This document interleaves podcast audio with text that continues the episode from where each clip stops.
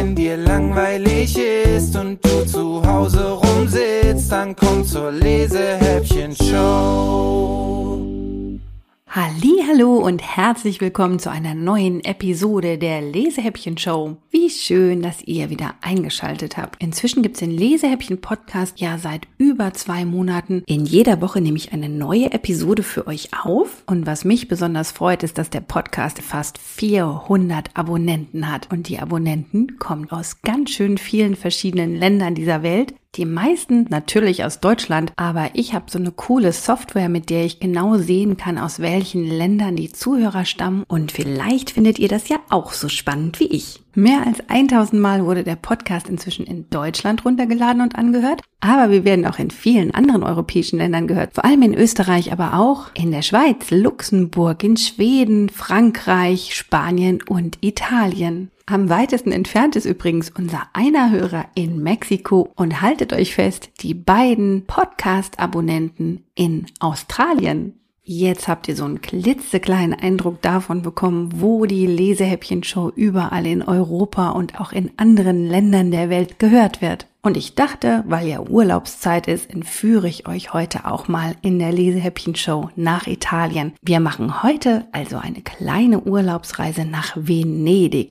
Diese Stadt liegt in Norditalien und wer sie nicht kennt, dem erzähle ich jetzt ein bisschen was über Venedig. Das ist nämlich wirklich eine spannende Stadt und die hat eine ganz große Besonderheit. Die liegt nicht nur am Meer, sondern eigentlich fast ein bisschen im Meer. Sie besteht nämlich aus Inseln und viele der Straßen in Venedig sind gar keine Straßen, da können also keine Autos fahren, sondern es sind Kanäle, auf denen nur Gondeln, Vaporetti und Boote fahren können. Das Wort Vaporetto könntet ihr euch vielleicht sogar schon mal merken. Das sind nämlich Wasserbusse, weil normale Busse gibt's ja natürlich in Venedig nicht. Venedig ist übrigens auch eine ganz alte Stadt mit unfassbar schönen alten Gebäuden. Die sind zwar zum Teil auch schon ganz schön heruntergekommen und hier und da bröckelt der Putz von den Fassaden. Trotzdem ist es wunderschön da und vielleicht macht ja gerade das Venedig zu einer so guten Kulisse für spannende Geschichten. Unsere spannende Geschichte heute heißt übrigens Herr der Diebe. Geschrieben hat das Buch die berühmte Cornelia Funke und es ist im Dressler Verlag erschienen. Und ganz schön dick, es hatte mich fast 400 Seiten. Jetzt wird aber nicht mehr länger gequatscht, sondern Avanti Avanti, das heißt auf Italienisch los, vorwärts. Ich fange endlich an für euch zu lesen. Viel Spaß also mit dem Herrn der Diebe.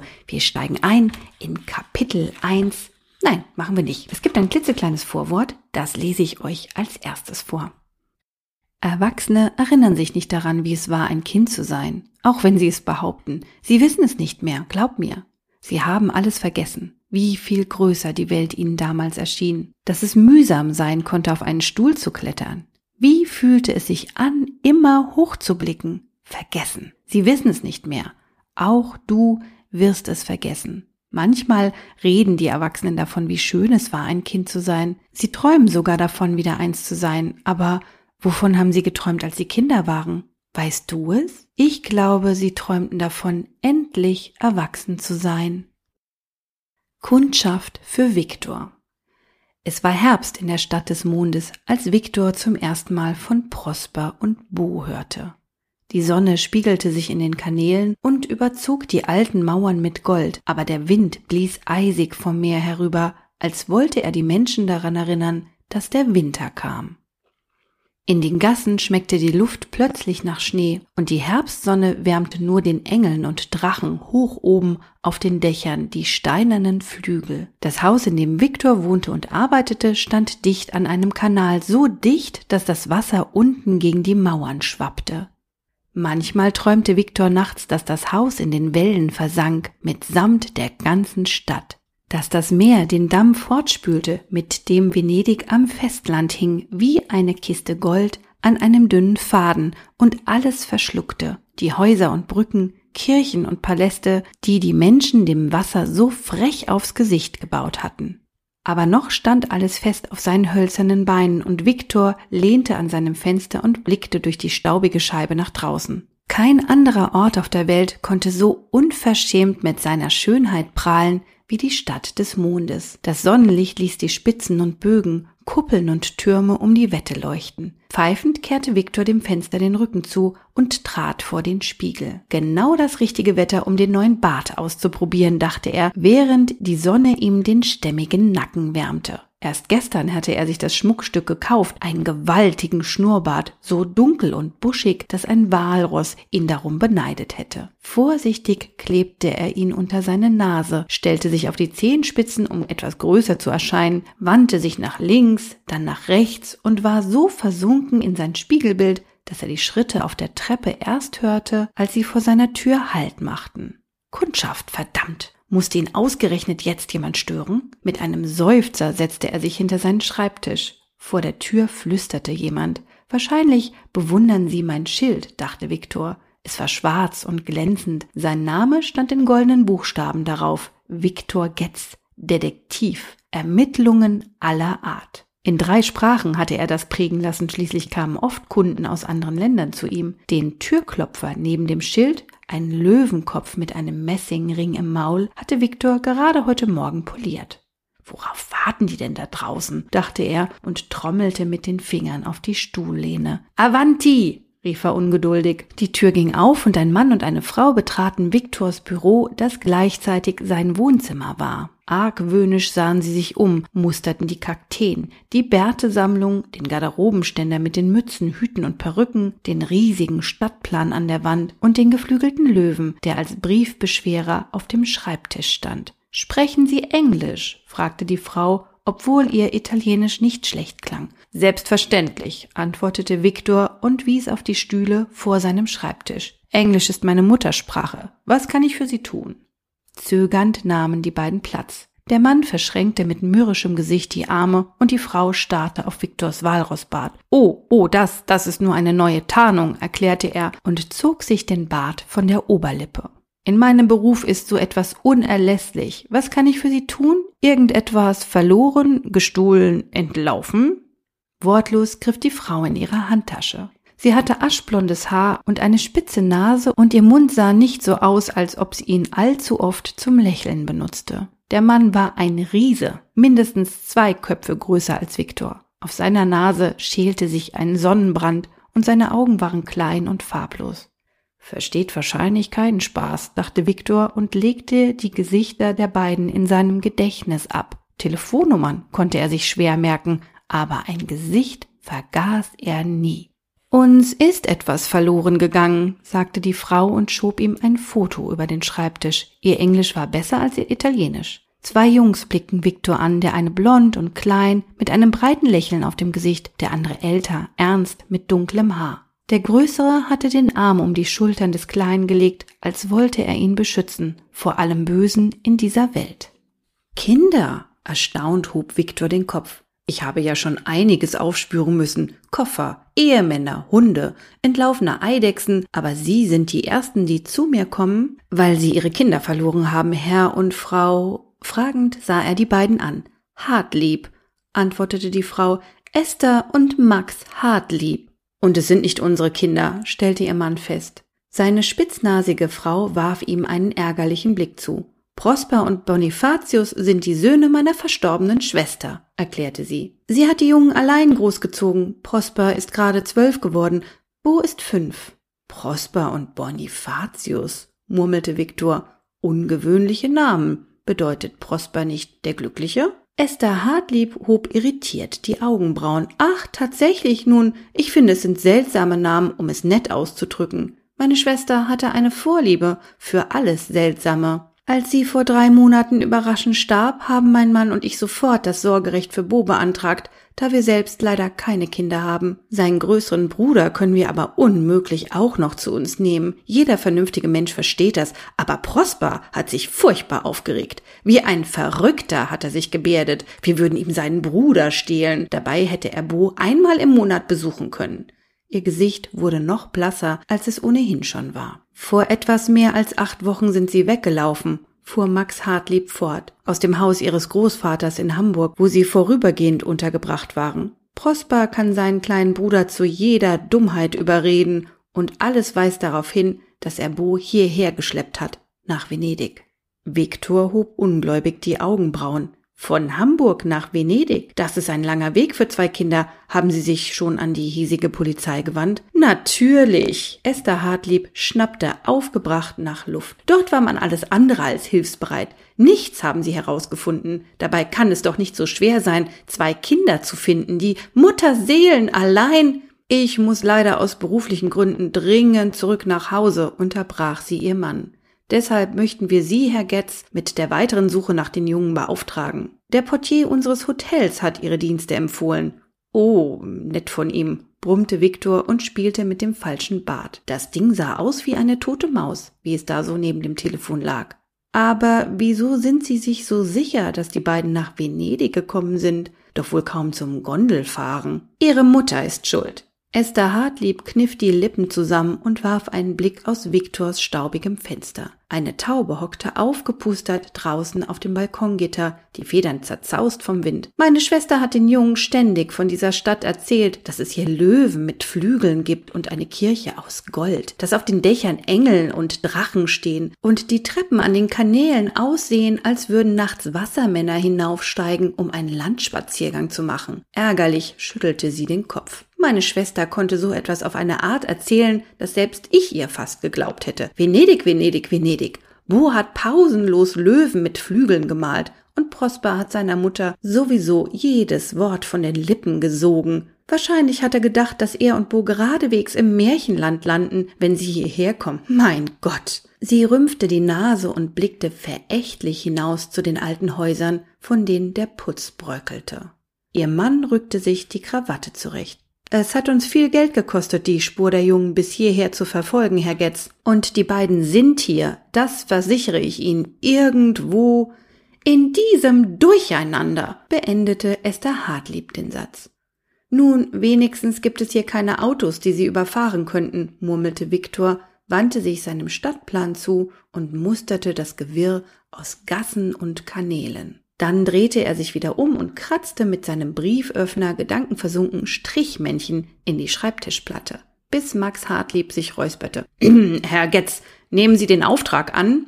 Viktor betrachtete noch einmal das Foto, die beiden so verschiedenen Gesichter, die ernste Miene des Älteren und das unbeschwerte Lächeln des Jüngeren, und nickte. Ja, ich übernehme ihn, sagte er. Ich werde die beiden schon finden. Sie sehen wirklich noch etwas zu jung aus, um alleine zurechtzukommen. Sind Sie als Kind auch einmal weggelaufen? Ach du meine Güte, nein! Esther Hartlieb blickte ihn entgeistert an. Ihr Mann schüttelte nur spöttisch den Kopf. Ich schon. Viktor klemmte das Foto der beiden Jungen unter den geflügelten Löwen. Aber allein, ich hatte leider keinen Bruder, weder einen kleinen noch einen großen. Lassen Sie mir Ihre Anschrift und Telefonnummer hier und kommen wir zu meinem Honorar. Während die Hartliebs sich wieder die enge Treppe hinunterquälten, trat Viktor auf seinen Balkon hinaus. Der Wind fuhr ihm kalt ins Gesicht, er schmeckte nach Salz vom nahen Meer und Viktor stützte sich fröstelnd auf das rostige Geländer und beobachtete, wie die Hartliebs die Brücke betraten, die zwei Häuser weiter den Kanal überspannte. Es war eine schöne Brücke, aber das bemerkten sie nicht. Mit mürrischen Gesichtern hasteten sie darüber, ohne einen Blick für den struppigen Hund, der sie von einem vorbeifahrenden Boot aus ankläffte.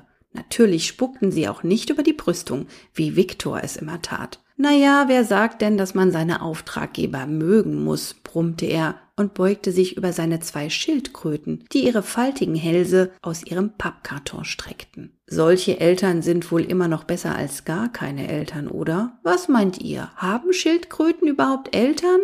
Gedankenversunken blickte Viktor den Kanal hinunter, an all den Häusern entlang, deren steinerne Füße Tag und Nacht das Wasser umspülte. Mehr als 15 Jahre lebte er nun schon in Venedig, aber er kannte noch immer nicht all die verborgenen Winkel der Stadt. Niemand tat das. Es würde nicht leicht sein, zwei Jungen zu finden, wenn sie nicht gefunden werden wollten. So viele Gassen, so viele Schlupfwinkel, enge Straßen mit Namen, die sich keiner merken konnte.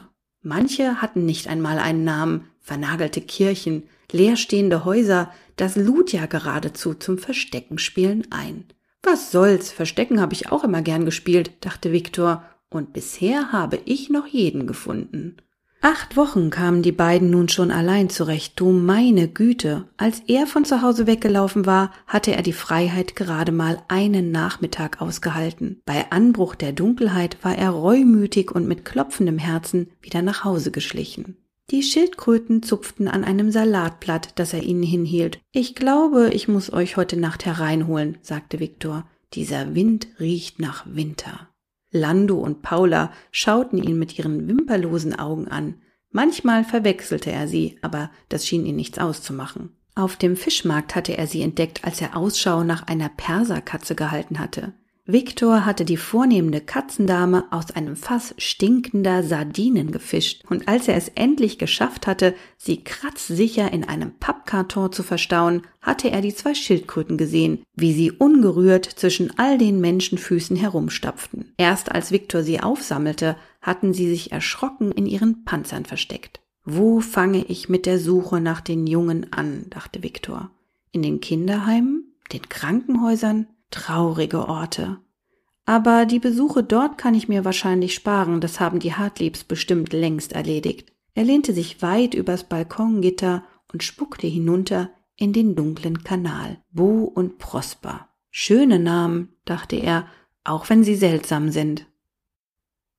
Drei Kinder. Die Hartliebs hatten recht. Prosper und Bo hatten es wirklich geschafft, bis nach Venedig zu kommen. Weit, weit waren sie gefahren, Tage, Nächte hatten sie in ratternden Zügen gehockt und sich versteckt vor Schaffnern und neugierigen alten Damen, hatten sich in stinkenden Klos eingeschlossen und in dunklen Ecken geschlafen, eng aneinander gepresst, hungrig, müde und durchgefroren. Aber sie hatten es geschafft und sie waren immer noch zusammen. Als ihre Tante Esther auf dem Stuhl vor Viktors Schreibtisch Platz nahm, lehnten die beiden in einem Hauseingang, nur wenige Schritte entfernt von der Rialto-Brücke. Der kalte Wind blies auch ihnen um die Ohren und flüsterte ihnen zu, dass es vorbei war mit den warmen Tagen. Doch in einem irrte Esther sich, Prosper und Bo waren nicht allein. Ein Mädchen stand ihnen schmal mit braunem Haar, das sie zu einem Zopf geflochten trug, der ihr dünn wie ein Stachel bis zur Taille hinabhing. Dem Zopf verdankte sie ihren Namen. Vesper, einen anderen wollte sie nicht. Mit gerunzelter Stirn musterte sie einen zerknitterten Zettel, während die Leute vorbeidrängten und ihr Taschen und vollgestopfte Einkaufstüten in den Rücken stießen. Ich glaube, wir haben alles, sagte sie mit ihrer leisen rauen Stimme, die Prosper sofort gemocht hatte, selbst als er noch kein Wort von der fremden Sprache verstanden hatte, die ihr so schnell und leicht über die Lippen kam. Nur die Batterien für Moskau fehlen noch. Wo könnten wir die denn kriegen? Prosper strich sich das dunkle Haar aus der Stirn. Da hinten in der Seitengasse habe ich ein Elektrogeschäft gesehen, sagte er und schlug seinem kleinen Bruder den Jackenkragen hoch, als er sah, wie Bo frierend den Kopf zwischen die Schultern zog. Dann schoben sie sich wieder zwischen die Menschen, die vorbeidrängten. Es war Markt am Rialto und in den engen Gassen herrschte noch mehr Betrieb als an anderen Tagen. Alte und junge, Männer, Frauen und Kinder schoben sich zwischen den Ständen hindurch, zwängten sich aneinander vorbei, bepackt mit Taschen und Tüten. Alte Frauen, die die Stadt noch nie verlassen hatten, und Reisende, die nur für einen Tag kamen, um sie zu bestaunen. Es roch nach Fisch, nach Herbstblumen und getrockneten Pilzen. Vesper Bo griff nach ihrer Hand und schenkte ihr sein wunderbarstes Lächeln. Kaufst du mir einen von den kleinen Kuchen da? Wespe kniff ihm zärtlich in die Backe, aber sie schüttelte den Kopf. Nein, sagte sie entschieden und schob ihn weiter. Im Fenster stand zwischen Kaffeemaschinen und Toastern auch etwas Spielzeug, vor dem Bo fasziniert stehen blieb. Ich hab aber Hunger, murrte er und presste die Hände gegen das Glas. Na, du hast ja immer Hunger, stellte Prosper fest, öffnete die Tür und blieb mit Bo neben dem Eingang stehen, während Vesper an den Ladentisch trat. Scusi, sagte sie zu der alten Frau, die ihr den Rücken zugewandte und Radios abstaubte. Ich brauche Batterien, zwei Stück für ein kleines Radio. Die Frau packte sie in eine Tüte und schob Vesper eine Handvoll Bonbons über die Theke. Was für den süßen kleinen Jungen, sagte sie und zwinkerte Bo zu. Blond wie ein Engel. Ist das dein Bruder? Nein, Wespe schüttelte den Kopf. Das sind meine Vettern. Sie sind nur zu Besuch hier. Prosper schob Bo hinter seinen Rücken, aber Bo hüpfte unter seinem Arm durch und holte sich die Bonbons vom Ladentisch. Grazie, sagte er, lächelte der alten Frau zu und hüpfte zu Prosper zurück. Un vero Angelo, sagte die Verkäuferin, während sie Wespes Geld in die Kasse legte. Aber seine Mutter sollte ihm mal die Hose stopfen und wärmer anziehen, müsste sie ihn auch langsam, der Winter kommt. Habt ihr heute nicht den Wind in den Schornsteinen gehört? Wir richten es aus, sagte Wespe und zwängte die Batterien in ihre vollgestopfte Einkaufstüte. Einen schönen Tag noch, Signora. Angelo. Prosper schüttelte spöttisch den Kopf, als sie sich draußen wieder durch das Gedränge schoben. Warum fallen bloß alle auf deine blonden Haare und dein rundes Gesicht herein, Bo? Doch sein kleiner Bruder streckte ihm nur die Zunge heraus, stopfte sich einen Bonbon in den Mund und hüpfte voraus. So schnell, dass die beiden Großen Mühe hatten, ihm zu folgen. Flink wie ein Fisch hüpfte er zwischen all den Bäuchen und Beinen hindurch. Bo, nicht so schnell, rief Prosper ihm ärgerlich nach, aber Wespe lachte nur. Lass ihn doch, sagte sie, wir verlieren ihn schon nicht, siehst du, da vorne ist er. Bo schnitt ihnen eine Grimasse und versuchte auf einem Bein um eine heruntergerollte Orange herumzuhüpfen. Aber dabei stolperte er und landete in einer Gruppe japanischer Touristen. Erschrocken rappelte er sich wieder auf und lächelte breit, als zwei Frauen die Fotoapparate zückten. Bevor sie auf den Auslöser drücken konnten, hatte Prosper seinen kleinen Bruder schon unsanft am Kragen gepackt und weitergezerrt. Wie oft soll ich dir noch sagen, dass du dich nicht fotografieren lassen sollst? zischte er ihm zu. Ja, ja, Bo riss sich von seiner Hand los und hüpfte über eine leere Zigarettenschachtel. Das waren doch Chinesen. Tante Esther guckt sich doch wohl keine Fotos von Chinesen an, oder? Außerdem hat sie doch längst ein anderes Kind. Hast du selbst gesagt. Prosper nickte. Ja, ja, das stimmt auch, murmelte er, aber er sah sich um, als hätte er den Verdacht, dass ihre Tante sich irgendwo in dem Menschengewühl verbarg und nur darauf wartete, Bo zu packen. Wespe hatte Prospers Blick bemerkt. Du denkst schon wieder an eure Tante, was? sagte sie mit gesenkter Stimme, obwohl Bo längst außer Hörweite war. Vergiss sie, sie sucht nicht mehr nach euch, und wenn, dann nicht hier. Prosper zuckte die Achseln und musterte unbehaglich ein paar Frauen, die vorbeigingen. Wahrscheinlich nicht, murmelte er. Bestimmt nicht, beharrte Wespe leise. Hör endlich auf, dir Sorgen zu machen. Prosper nickte, obwohl er wusste, dass er nicht damit aufhören konnte. Bo schlief friedlich wie ein Kätzchen, aber Prosper träumte fast jede Nacht von Esther. Mürrische, ewig hektische, Haarspray verklebte Esther. Hey, Prop! Bo stand plötzlich wieder vor ihn und hielt Prosper ein prall gefülltes Portemonnaie unter die Nase. Guck mal, hab ich gefunden. Erschrocken nahm es ihm Prosper aus der Hand und zog ihn aus dem Gedränge in einen dunklen Arkadengang. Erst hinter einem Stapel leerer Obstkisten, zwischen denen die Tauben herumpickten, blieb er stehen. Wo hast du das her, Bo? Trotzig schob Bo die Unterlippe vor und lehnte den Kopf gegen Wespes Arm. Gefunden, hab ich doch gesagt. Es ist so einem Klatzkopf aus der Hosentasche gefallen. Der hat gar nichts gemerkt und da hab ich es eben gefunden. Prosper stöhnte auf. Seit sie auf sich gestellt waren, hatte er lernen müssen zu stehlen. Erst etwas zu essen, dann auch Geld. Und er hasste es. Er hatte so viel Angst dabei, dass ihm die Finger zitterten. Bo dagegen hatte Spaß daran, wie an einem aufregenden Spiel. Aber Prosper hatte ihm das Stehlen verboten und schimpfte ihn jedes Mal fürchterlich, wenn er ihn dabei erwischte. Schließlich wollte er nicht, dass Esther behaupten konnte, er, Prosper, habe seinen kleinen Bruder zum Dieb gemacht. Komm, reg dich nicht auf, Prop, sagte Vesper und drückte Bo an sich. Er sagt doch, er hat es nicht gestohlen. Und der Besitzer ist längst weg. Sieh wenigstens mal nach, wie viel drin ist. Zögernd öffnete Prosper das Portemonnaie. Die vielen Fremden, die in die Stadt des Mondes kamen, um die Paläste und Kirchen zu bestaunen, verloren ständig etwas. Meist waren es nur Plastikfächer oder billige Karnevalsmasken, die man an jeder Ecke kaufen konnte. Aber ab und zu riss auch der Riemen eines Fotoapparats, ein Bündel Wechselgeld rutschte jemandem aus der Jacke oder so ein vollgestopftes Portemonnaie. Mit ungeduldigen Fingern durchsuchte Prosper die Fächer, doch zwischen verknitterten Kassenbelegen, Restaurantrechnungen und Vaporetto-Karten steckten gerade mal ein paar tausend Lire-Scheine. Tja, das wäre schön gewesen. Wespe konnte ihre Enttäuschung nicht verbergen, als Prosper das Portemonnaie in eine leere Kiste warf. Unsere Kasse ist fast leer. Hoffentlich kann der Herr der Diebe sie heute Abend wieder füllen. Natürlich kann er das. Bo blickte Vespa an, als hätte sie bestritten, dass die Erde rund ist. Und irgendwann helfe ich ihm dabei. Irgendwann werd auch ich ein großer Dieb. Scipio wird mir das schon beibringen. Nur über meine Leiche,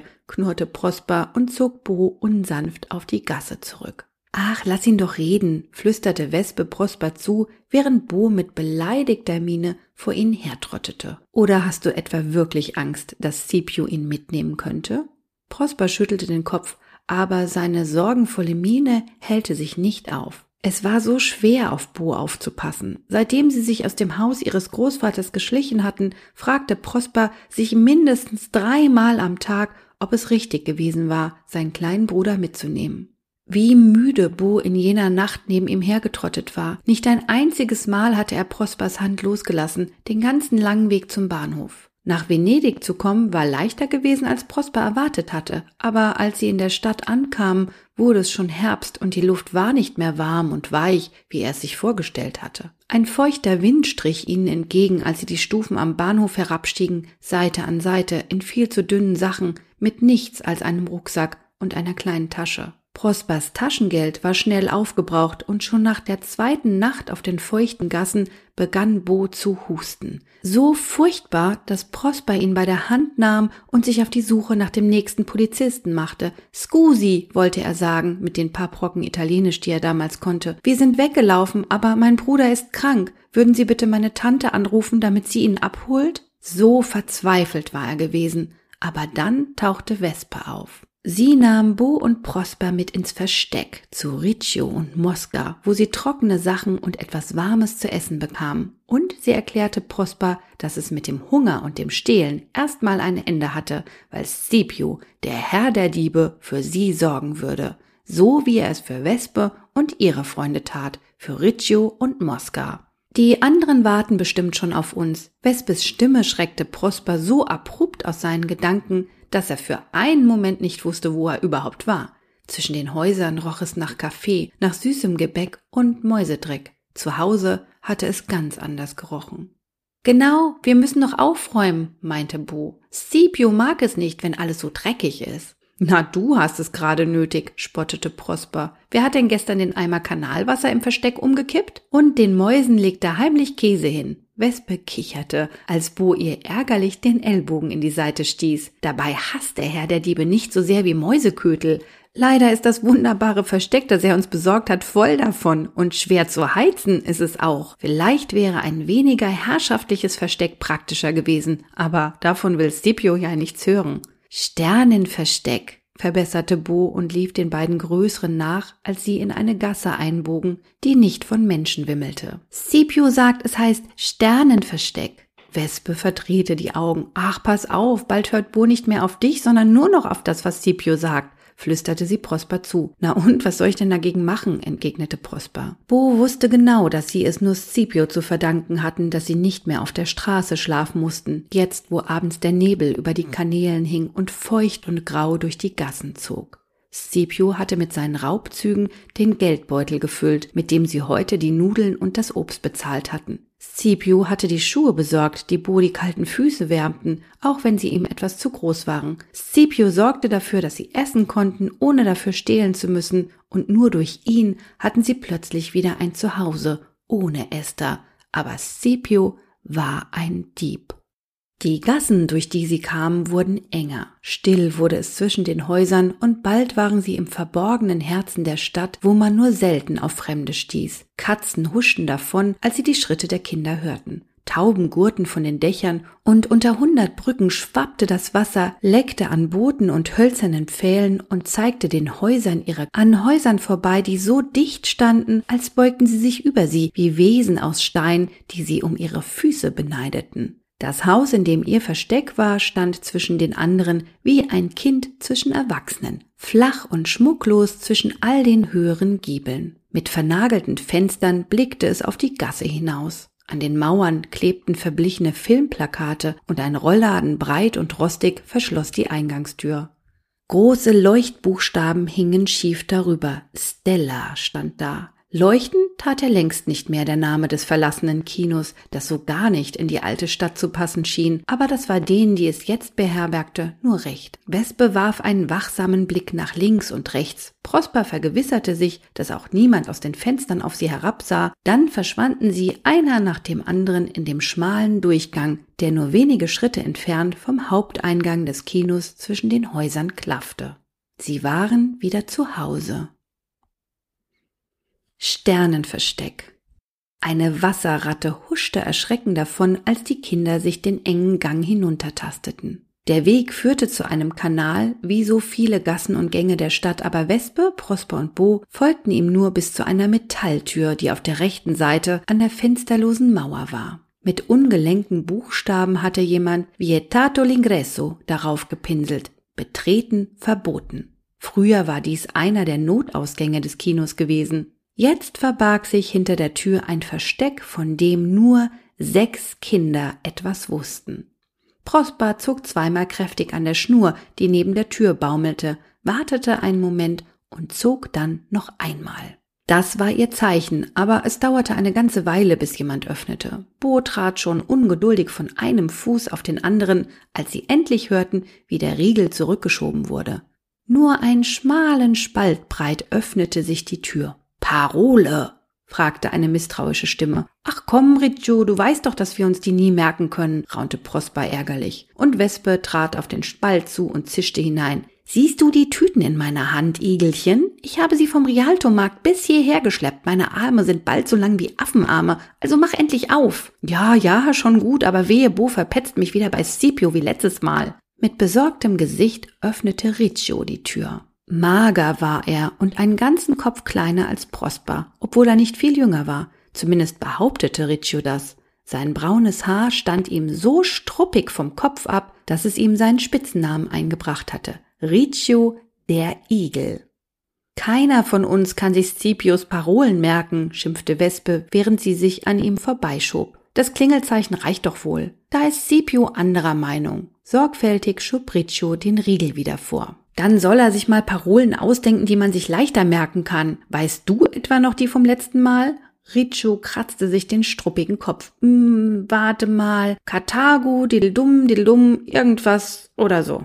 Bo kicherte und Wespe verdrehte die Augen. Wir haben schon mit dem Aufräumen angefangen, erzählte Riccio, als er ihnen mit der Taschenlampe den dunklen Flur entlang leuchtete. Aber sehr weit sind wir noch nicht gekommen. Mosca will immer nur an seinem Radio rumbasteln. Und bis vor einer Stunde haben wir vor dem Palazzo Pisini herumgestanden. Warum Scipio sich ausgerechnet den Palast für seinen nächsten Raubzug ausgesucht hat, ist mir echt ein Rätsel. Fast jeden Abend ist dort irgendwas los, Feste, Empfänge. Ich glaube, alle vornehmen Familien der Stadt geben sich da die Klinke in die Hand. Wie will Scipio denn jemals unbeobachtet da reinkommen? Kommen. Prosper zuckte nur die Achseln. Ihn und Bo hatte der Herr der Diebe bisher noch nicht zum Kundschaften losgeschickt, obwohl Bo Scipio ständig darum anbettelte. Meistens zogen Riccio und Mosca los, wenn es um das Beobachten der Paläste ging, denen Scipio einen nächtlichen Besuch abstatten wollte. Seine Augen nannte er die zwei, während Wespe dafür zuständig war, dass das Geld vom Verkauf seiner Beute nicht zu schnell ausgegeben wurde. Prosper und Bo als neueste Schützlinge des Herrn der Diebe hatten bisher höchstens mitkommen dürfen, wenn die Beute verkauft wurde oder Einkäufe erledigt werden mussten, so wie heute. Prosper war das nur recht, aber Bo wäre zu gern mit Scipio in die vornehmen Häuser der Stadt geschlichen, um all die wunderbaren Dinge zu stehlen, die der Herr der Diebe von seinen Beutezügen mitbrachte. Scipio kommt überall rein, verkündete Bo, während er neben Riccio herhüpfte. Zwei Sprünge auf dem linken Fuß, zwei Hüpfer auf dem rechten. Bo bewegte sich selten vorwärts, ohne zu hüpfen oder zu rennen. Er hat was aus dem Dogenpalast gestohlen und keiner hat ihn erwischt, weil er eben der Herr der Diebe ist.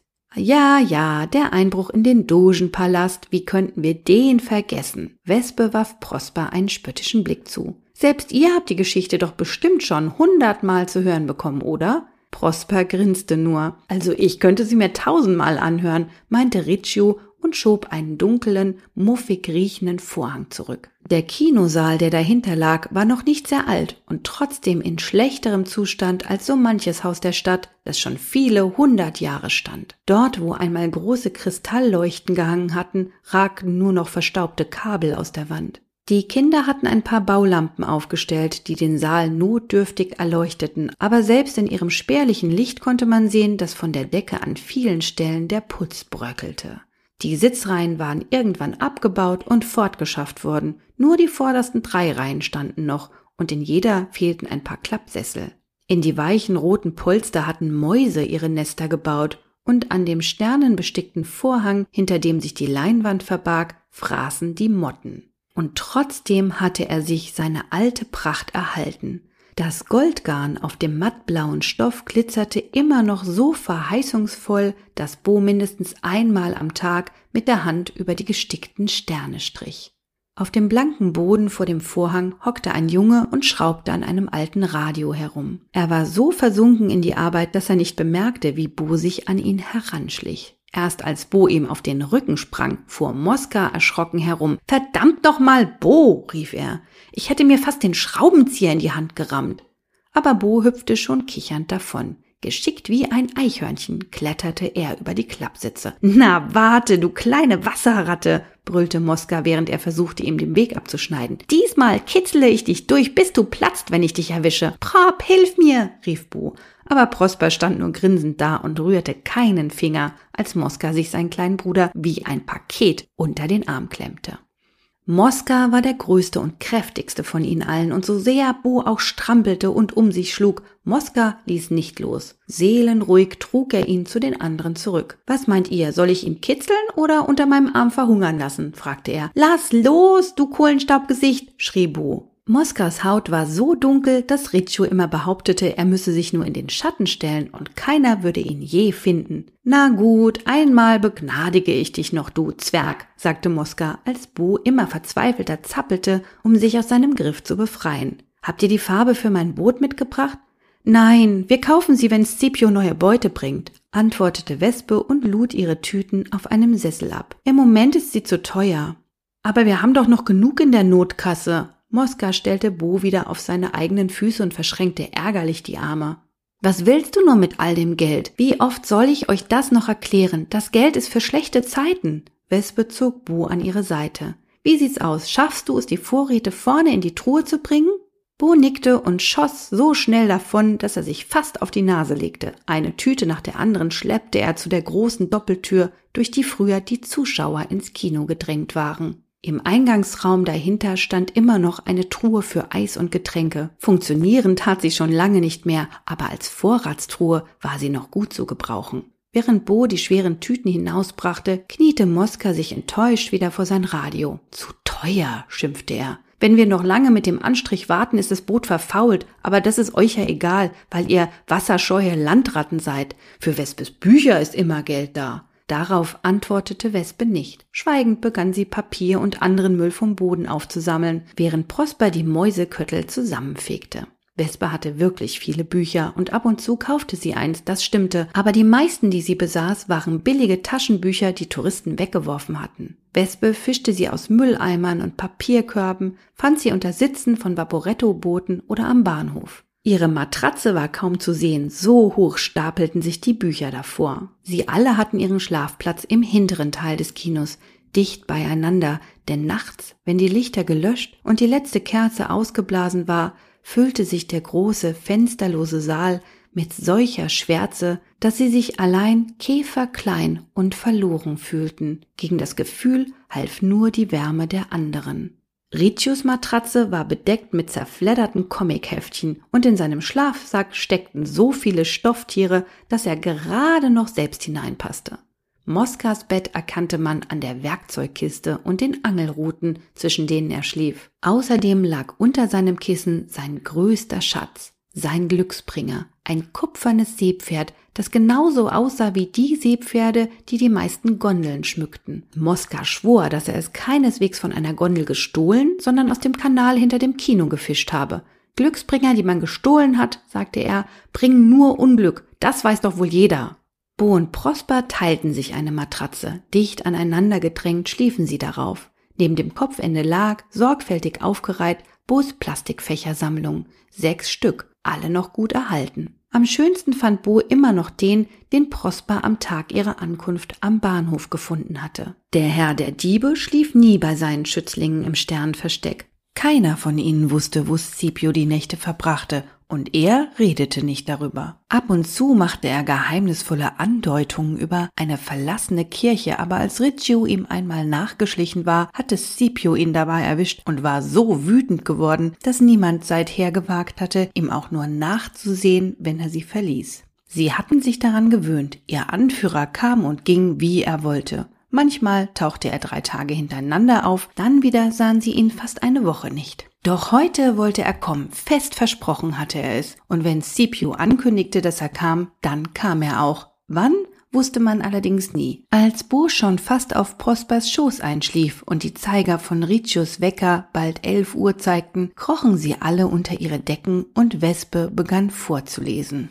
Sonst tat sie das, damit sie einschliefen, um die Angst vor den Träumen zu verscheuchen, die in der Dunkelheit auf sie warteten. Aber an diesem Abend las Wespe, um sie wach zu halten, bis Scipio endlich kam.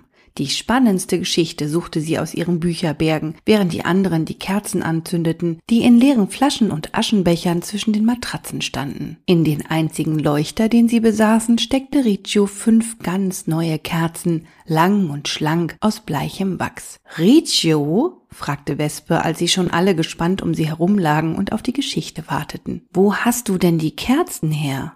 Verlegen vergrub Riccio das Gesicht zwischen seinen Stofftieren. Aus der Salutekirche, murmelte er. Da liegen mindestens hundert oder tausend von den Dingern rum. Da macht es doch wirklich nichts, wenn ich ab und zu ein paar mitnehme. Was wollen wir dafür unser schönes Geld ausgeben? Ehrenwort. Er grinste Vesper an. Ich werfe der Jungfrau Maria auch immer für jede Kerze eine Kusshand zu. Wespe verbarg seufzend das Gesicht in ihren Händen. Ach komm, fang an zu lesen, sagte Mosca ungeduldig. Kein Karabiniere wird Riccio dafür verhaften, dass er ein paar Kerzen klaut, oder?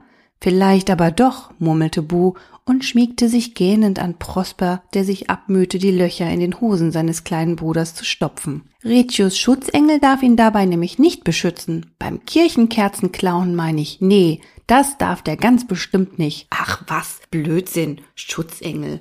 Riccio verzog verächtlich das Gesicht, aber etwas beunruhigt klang seine Stimme doch. Fast eine Stunde las Wespe vor, während draußen die Nacht immer schwärzer wurde und all die, die die Stadt am Tag mit Lärm erfüllt hatten, längst in ihren Betten lagen.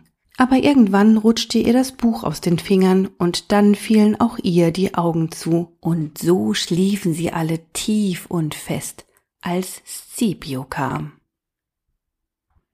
So, ihr Lieben, das war das Ende dieses Lesehäppchens, wobei eigentlich ist das ja schon fast ein Lesehappen gewesen. Ich hoffe, ich konnte euch damit ein bisschen Appetit auf den Herrn der Diebe machen, denn auf die kleinen Helden, die im Sternenversteck ein neues Zuhause gefunden haben, wartet ein riesiges Abenteuer. Natürlich werden Bo und Prosper von dem Detektiv Victor verfolgt und der Herr der Diebe wagt sich an einen viel zu gefährlichen Raubzug.